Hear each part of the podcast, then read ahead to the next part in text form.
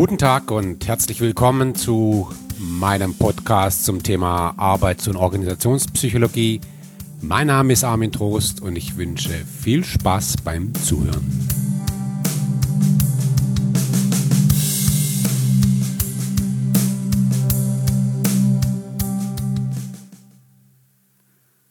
Ja, heute beginnen wir mit dem Thema Führung.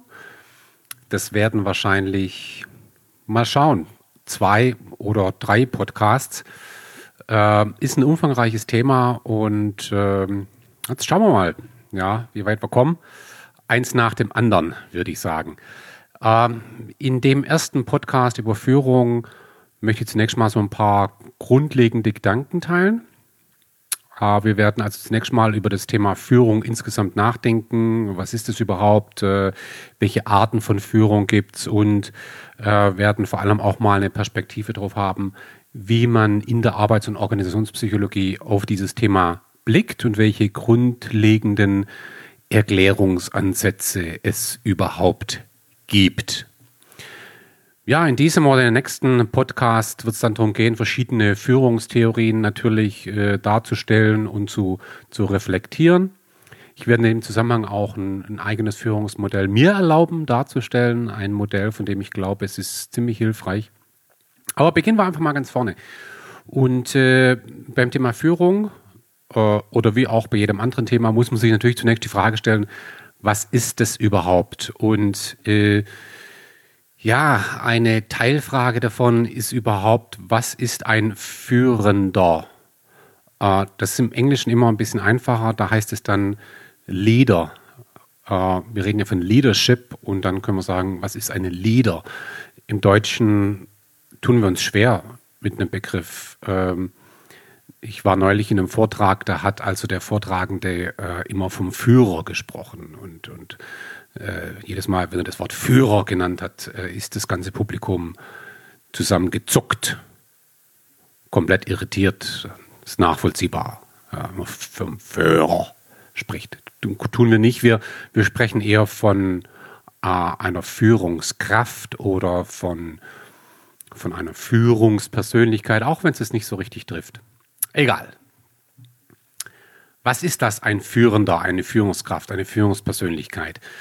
Ja, im Englischen gibt es so eine schöne äh, Definition, die man in vielen Lehrbüchern findet. Äh, da heißt dann, a leader is a person who leads or commands a social group. Das ist eine sehr äh, verbreitete Definition, finde ich nicht gut, weil äh, wenn in einer Definition das, der Begriff selber auch wieder auftaucht, dann ist die Definition ja im Grunde tautologisch. Also wenn ich sage, ein Führender ist jemand, der Menschen führt, ja, ein, ein Radfahrer ist jemand, der ein Rad fährt. Das ist im Grunde das Gleiche. Wir tun uns da wirklich schwer. Das ist interessant. Ja? Obwohl wir so viel über, über Führung sprechen, äh, ist es ganz schwer zu sagen, was ist eigentlich eine Führungspersönlichkeit. Ich mag die Definition von Peter Drucker. Äh, jetzt muss man da auch wieder aufpassen. Peter Drucker wird mittlerweile alles in den Mund gelegt. Äh, zum Beispiel diesen Satz, ähm, Uh, Culture eats strategy for breakfast. Das wird immer Peter Drucker zugeschrieben. Wir können halt mit ziemlicher Sicherheit sagen, dass Peter Drucker diesen Satz nie gesagt hat. Aber heute muss Peter Drucker ja für alles herhalten. Bei der jetzigen Definition bin ich mir aber ziemlich sicher, dass sie von Peter Drucker kommt. Und er hat gesagt, naja, also a leader is somebody who has followers. Das habe ich jetzt ein Stück weit paraphrasiert. Eine Führungspersönlichkeit ist äh, eine Person, die, äh, wie sagt man, Follower hat, folgende, nachfolgende, Menschen, die folgen. So, das finde ich eigentlich eine ziemlich äh, gute Definition. Also eine Führungskraft gar nicht so sehr über die Person selber zu definieren, sondern darüber, was sie bei anderen Menschen bewirkt. Ja? So, hm, lassen wir es einfach mal so stehen. Also ich habe jetzt hier auch nicht den Anspruch, hier die Wahrheit zu verkünden, sondern einfach mal rund um das Thema Führung so ein paar äh, Ideen zu teilen. Vielleicht gibt es aber auch so ein paar implizite Annahmen, die man sich mal anschauen kann. Also wir haben zum Beispiel so eine implizite Annahme, die ist eben häufig unausgesprochen, dass Führung etwas ist, was von einer einzelnen Person oder von wenigen Personen ausgeht und auf viele, zumindest mehrere Personen wirkt. Also im klassischen Fall haben wir eine Führungskraft, die mehrere Menschen führt. Ähm, und wir sehen das nicht umgekehrt. Also führen heißt, dass es sich hier um einen multiplizierenden Vorgang handelt, wenn man so will. Eine kleine Instanz wirkt auf eine größere Instanz, eine soziale Gruppe meinetwegen oder eine, eine Organisation insgesamt. Wir sind uns wohl ziemlich sicher, dass Führung etwas ist, was so eine Art äh, soziales Phänomen ist. Ein soziales Phänomen, also ein, ein zwischen, zwischenmenschliches Phänomen. Ähm, natürlich müssen wir in der heutigen Zeit auch darüber nachdenken, ob auch Roboter führen können oder ob Menschen Maschinen führen. Aber irgendwie knirscht es. Das fühlt sich nicht korrekt an. Äh, wir gehen davon aus, dass eine Führungspersönlichkeit als Mensch andere Menschen in irgendeiner Art und Weise beeinflusst. So, ist ein, ein, ein soziales Phänomen. Immer, wie gesagt, man muss es immer mit einem Fragezeichen sehen. Vielleicht haben wir tatsächlich irgendwann Roboter, die, die ein, zum Beispiel ein Meeting moderieren oder, oder Entscheidungen herbeiführen oder vielleicht sogar Entscheidungen fällen, vielleicht sogar strategischer Art. Ähm, in diesem Podcast und in den folgenden werde ich Führung als ein soziales Phänomen betrachten. Ganz klar, das ist im Grunde das, das die vorherrschende Vorstellung äh, dessen, wo, worum es hier geht. Ähm, was, was ist noch eine Frage? Also eine Frage ist zum Beispiel der, der Sinn und Zweck von Führung. Warum gibt es überhaupt Führung? Ist eine sehr spannende Frage. Äh, äh gibt es ja doch so das eine oder andere Unternehmen, also von Google wird das berichtet beispielsweise, wo äh, ähm, Mitarbeiterinnen und Mitarbeiter irgendwann die Frage gestellt haben, warum gibt es überhaupt Führung? Brauchen wir das überhaupt? Kostet doch nur Geld und, und lenkt von der Arbeit ab. Äh, wir können uns doch eigentlich komplett selbst organisieren.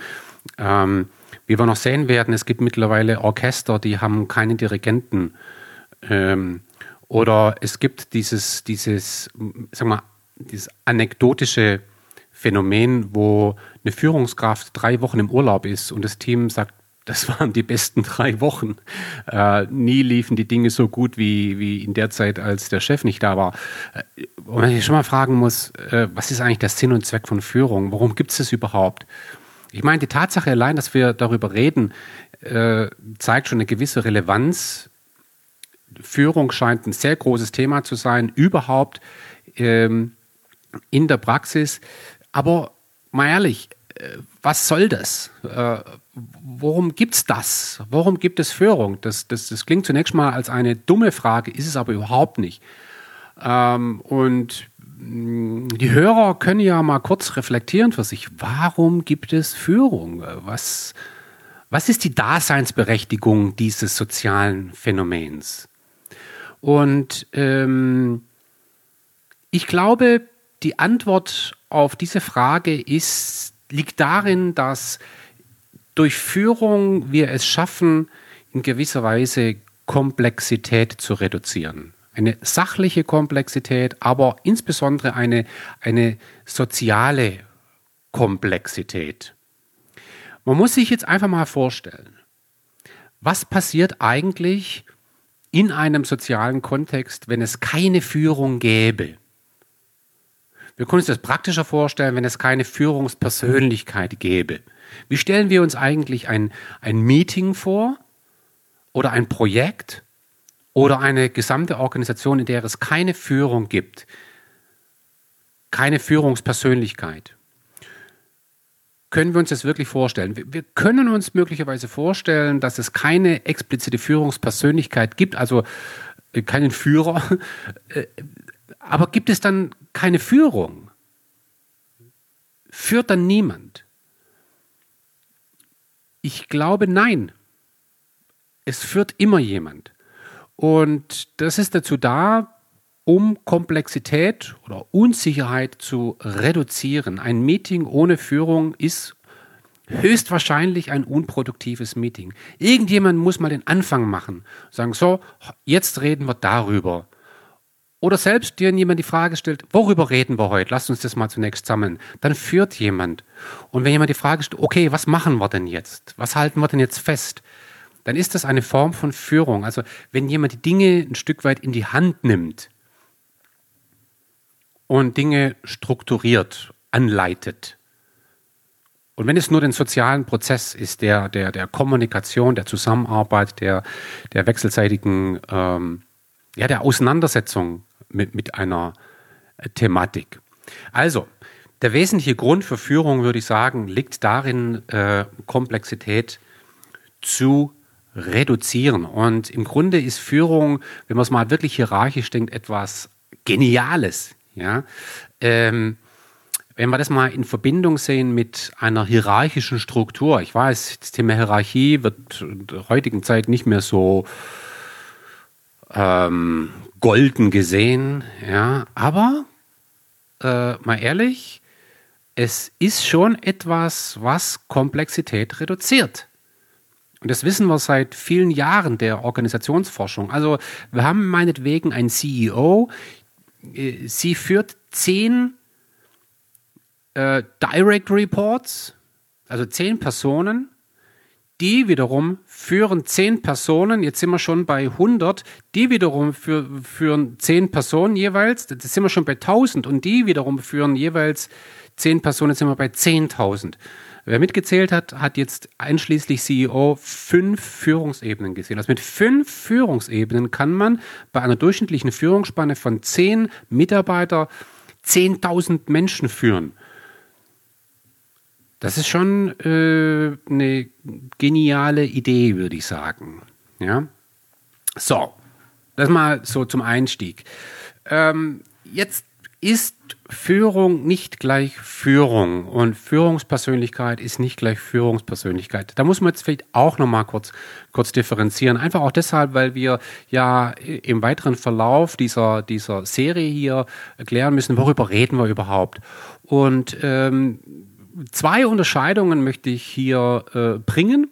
Und eine Unterscheidung, also eine, eine, eine Art der Unterscheidung wurde mal zum Beispiel von John Cotter, dem berühmten John Cotter, äh, vorgeschlagen. John Cotter kennt man aus dem Kontext Change Management oder um genauer zu sein, Change Leadership. Ja, äh, ist die Person, an die man immer reflexartig denken muss, wenn man an Change Management denkt. Und John Cotter hat mal eine schöne Unterscheidung gemacht äh, zwischen Management einerseits und Leadership andererseits. Und das ist interessant, weil Management würde John Cotter als etwas sehr Operatives betrachten. Um es auf den Punkt zu bringen, Management, da geht es um Get Things Done. Da geht es um Planung, Budgetierung, die Zuweisung, äh, Allokierung von Ressourcen, die in irgendeiner Form benötigt werden, um bestimmte Ergebnisse zu erzielen. Es geht darum, äh, Abläufe, Aufgaben zu, zu organisieren, äh, verschiedene Rollen mit äh, Personen zu besetzen. Es geht darum, Verantwortlichkeiten zu klären, möglicherweise zu delegieren. Es geht darum, über Prozeduren, Prozesse, Instrumente, Methoden nachzudenken. Es geht darum, gewisse Dinge zu steuern. Es geht um Problemlösung all solche Dinge. Also Management ist etwas sehr Praktisches, sehr ergebnisorientiertes, sehr, ja, operatives. Ja, das ist Management aus John Cotters Sicht und demgegenüber sieht er unter dem Begriff Führung etwas ganz anderes. Führung hat weniger was zu tun, gewisse Ergebnisse zu erzielen, sondern hat vor allem was damit zu tun, äh, möglicherweise große Gruppen von Menschen in eine bestimmte Richtung zu lenken. Und da geht es darum, langfristige Prioritäten, Visionen, Strategien oder auch Veränderungen zu definieren, in die Wege zu, zu leiten.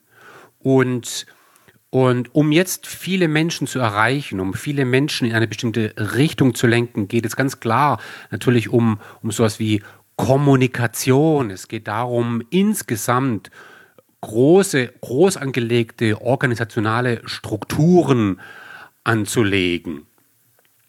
Er spricht auch von, von sozialen Phänomenen, die umschrieben werden können mit Inspiration beispielsweise oder, oder Menschen zu mobilisieren, uh, energizing people. Also das ist natürlich ein ganz anderes Verständnis und viel größer gedacht als jetzt äh, alles, was wir jetzt im Zusammenhang mit Management gesehen haben. Also das eine Leadership,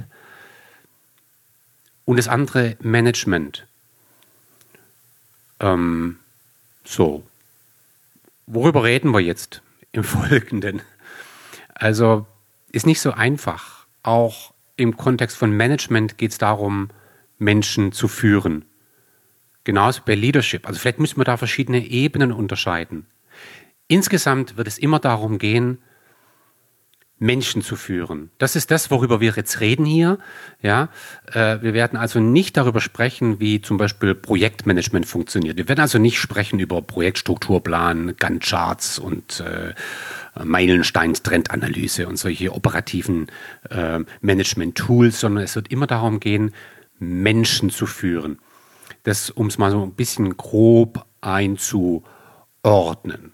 Jetzt gibt es eine, eine weitere Unterscheidung, die ich hier für, für, für ganz relevant erachte.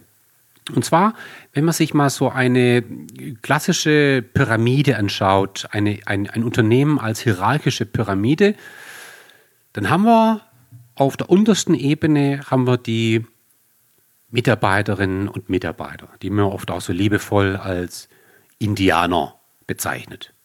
Ja?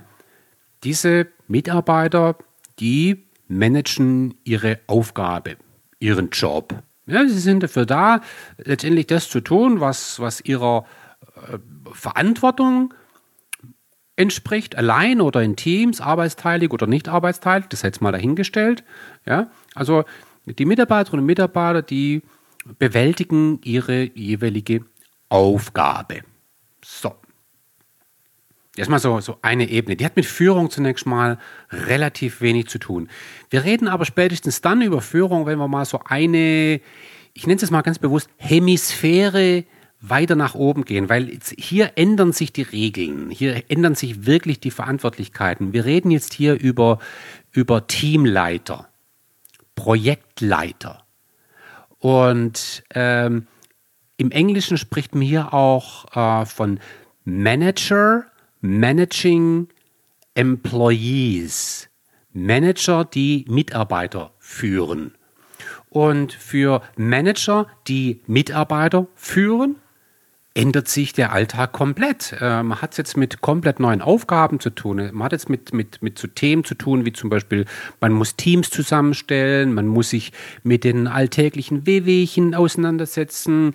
Da hat der eine Kollege mit dem anderen Kollege Streit, ja, und jetzt muss die Führungskraft da rein. Plötzlich muss die Führungskraft jährliche Mitarbeitergespräche führen, muss Einstellungsinterviews durchführen, äh, ganze Sachen machen. So, also ein ganz neues Aufgabenpaket. Eine ganz neue Dynamik, die, die äh, diesen, äh, diese, diese Teamleiter plötzlich umgibt. So, das ist sozusagen die, die zweite Hemisphäre von unten. Jetzt gehen wir nochmal eine Hemisphäre rüber und das sind die Triple M, nennen wir die oft. Das ist ganz schön. Also, das sind Manager, Managing Manager.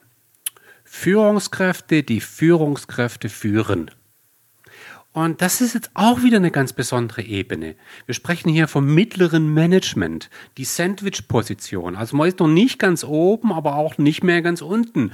Und äh, diese Führungskräfte führen Führungskräfte, also meist sind es ausgeschlafene Leute. Man hat schon eine gewisse Distanz zur, zur operativen Basis. Man kriegt nicht mehr alles mit, was da unten so im Alltag abgeht.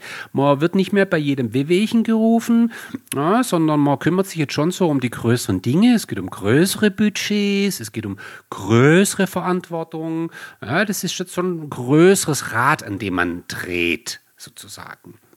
Ja, ähm, überhalb dieser sehr, manchmal sehr breiten Hemisphäre kommt die oberste Hemisphäre. Das sind die Manager Managing Organizations. Das sind die sogenannten Executives, die Top-Führungskräfte, die Top-Manager. Das ist der C-Level. CMO, CIO, CFO, CHRO, die alle vom CEO geführt werden. Und die beschäftigen sich jetzt wiederum mit ganz anderen Fragestellungen, nämlich mit der Strategie des Unternehmens beispielsweise. Die beschäftigen sich mit, mit den Unternehmenswerten, darüber haben wir ja lang und breit gesprochen die beschäftigen sich mit, mit Strukturen insgesamt, äh, mit der gesamten Architektur der Organisation. Also da geht es wirklich jetzt um ganz große Fragen und, und gute Executives, die, die fällen wenige Entscheidungen. Äh, die fällen nicht minütlich eine Entscheidung, die fällen vielleicht zwei Entscheidungen am Tag, aber diese Entscheidungen, die haben es in sich. So, ähm, das ist eine wichtige Unterscheidung. Und ähm, viele Unternehmen, die sich mit zum Beispiel Führungskräfteentwicklung auseinandersetzen, die differenzieren hier. Und das ist auch sinnvoll. Also ein Führungskräftetraining beispielsweise für Teamleiter muss ganz andere Inhalte haben, ein komplett anderes Curriculum als zum Beispiel ein Führungskräftetraining für Mittelmanager. Und natürlich äh, äh, äh, Executive Development ähm, diese Global Leadership Development Program, wie sie ja häufig so schön heißen, die haben natürlich ganz andere Themen. Da, da geht es um Strategie, Unternehmenswerte, Märkte und so weiter und so fort. Das, das müssen ganz andere, ganz andere Themen sein. So, jetzt stellt sich natürlich nochmal die Frage, wenn wir jetzt hier im Rahmen der Arbeits- und Organisationspsychologie über Führung sprechen, was meinen wir denn dann da? Das ist schwierig wenn man sich die, die Führungsforschung anschaut, äh, man, da reicht ja schon der Blick ins Lehrbuch, dann findet genau diese Differenzierung häufig nicht statt. Sondern wir reden so ganz allgemein von Führung. Ja, ne? ja und man muss sich schon die Frage stellen, was führst du denn da jetzt? Ein Team oder führst du, führst du äh, ganze Divisionen oder führst du komplette Organisationen? Was führst du da eigentlich? Ja? Das, da wird nicht differenziert. Die Antwort auf die Frage, was führst du denn eigentlich, ist da meistens relativ einfach. Du führst Menschen. Ja, gut. Wie viel? Egal. Ja, also, das schmerzt jetzt so ein bisschen, aber weil, weil diese, dieser, diese, dieser Podcast hier, den ich hier mache, ja, sagen wir mal, ein Stück weit die Arbeits- und Organisationspsychologie widerspiegeln äh, soll, gehe ich jetzt einfach diese, diese Einfachheit mit, ja, und, und sage, okay, ja, hm, wenn wir jetzt über Führung sprechen, dann reden wir von Führen von Menschen. So. Und ob jetzt der CEO den Vorstand führt oder der, der, der, die mittlere Führungskraft ihre Führungskräfte führt, okay, meine Güte, wahrscheinlich eine dasselbe, nur sind es halt unterschiedliche Inhalte. Ist falsch, ja, weiß ich, weiß man, aber wir lassen das jetzt einfach mal so stehen. Ja, ist in Ordnung. Man, man, man kann das so machen. Okay. So, jetzt haben wir genug differenziert. Und jetzt schauen wir uns mal die Führungsforschung an. Was erklärt eigentlich die Führungsforschung? Was sind die wesentlichen Fragen der Führungsforschung? Beginnen wir mal damit. Also was will man eigentlich erklären? Und da gibt es im Grunde zwei Felder ein, ich würde mal sagen, kleines Feld und ein anderes ist ein großes Feld. Das kleinere Feld, da geht es um die Frage, wer wird eigentlich Führungskraft?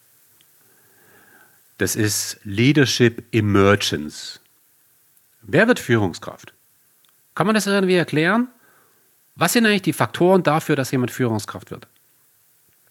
So, ja? wer wird befördert? Interessante Frage, mit der beschäftigen wir uns auch. Aber das viel größere Feld ist natürlich die Frage, was führt zu Führungserfolg? Äh, das, das hat die praktisch auch möglicherweise insgesamt relevantere Fragestellung. Unter welchen Voraussetzungen führt Führung zu organisationalem Erfolg, zu Leistung, zu Zufriedenheit, zu Gesundheit, zu Mitarbeiterbindung, ja, Führungserfolg. So, was immer das jetzt sein mag. Denn ganz verschiedene ähm, Erklärungsansätze heranziehen, die jeweils in unterschiedlichem Maße auf die eine oder auf die andere Fragestellung Antwort liefert. Und wenn man sich diese Erklärungsansätze anschaut, dann gibt es im Grunde fünf verschiedene Erklärungsansätze. Und ich, ich will jetzt nur mal ganz kurz umreißen, damit wir dann in einem, in einem nächsten Schritt etwas tiefer in diese einzelnen Erklärungsansätze reinzoomen. So. Ein Erklärungsansatz, den nennen wir eigenschaftstheoretische Ansätze. Da geht es um sogenannte Traits. So, was heißt es? Man geht davon aus, dass eine Führungskraft erfolgreich ist, weil die Führungskraft bestimmte Eigenschaften an den Tag legt. Das war im Grund wahrscheinlich einer der ersten Ansätze überhaupt. Und dahinter steht die Frage, was unterscheidet eine erfolgreiche Führungskraft von einer weniger erfolgreichen Führungskraft? Und man schaut dann wirklich die Führungskräfte an und schaut, okay, hm, was sind die unterschiedlichen Eigenschaften, die letztendlich zu diesem unterschiedlichen Erfolg führen? Das gleiche gilt natürlich für, äh, für die Frage, wer wird überhaupt Führungskraft? Kann man das über die Eigenschaften von Personen erklären? Ist es vielleicht so, dass Intelligenz ein Faktor ist, nicht nur für Führungserfolg, sondern auch für die Frage, ob jemand Führungskraft wird oder nicht. Das sind die eigenschaftstheoretischen Ansätze. So, das ist mal so eine Kategorie. Ein zweiter Erklärungsansatz, der sagt was ganz anderes. Er sagt, nein, es hat, also man, man kann Führungserfolg oder äh, die Frage, wer Führungskraft wird, eben nicht oder zumindest nicht allein durch die Eigenschaften der jeweiligen Person erklären, sondern durch deren Verhalten. So, jetzt lautet die Frage, was tut, also nicht wie ist, sondern was tut eine erfolgreiche Führungskraft anders als eine weniger erfolgreiche Führungskraft? Was tun die? Was sind deren Verhaltensweisen? Da sprechen wir dann auch ganz schnell über zum Beispiel über Führungsstile.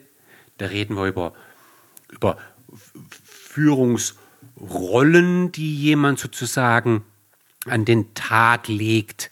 Ja, solche Dinge.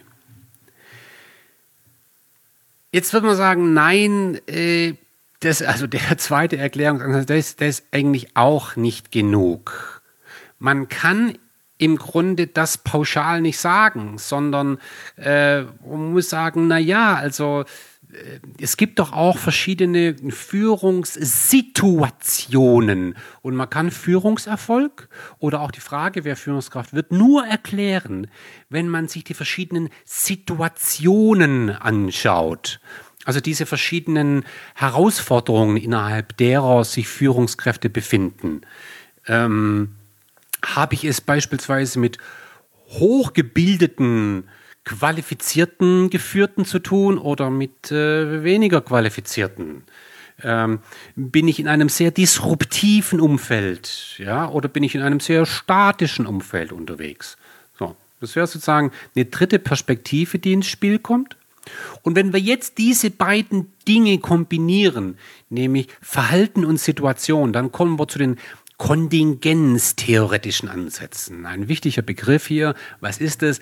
Kontingenztheoretische Ansätze, die gehen davon aus, dass es nicht das eine richtige Verhalten gibt, sondern dass es ein richtiges Verhalten in einer bestimmten Situation gibt. Es geht also insbesondere um die Interaktion oder um die Kombination, wenn man so will, von Verhalten und Situation. Was in der einen Situation richtig ist, ist in der anderen Situation falsch und umgekehrt. Und das sind die kontingenztheoretischen Ansätze.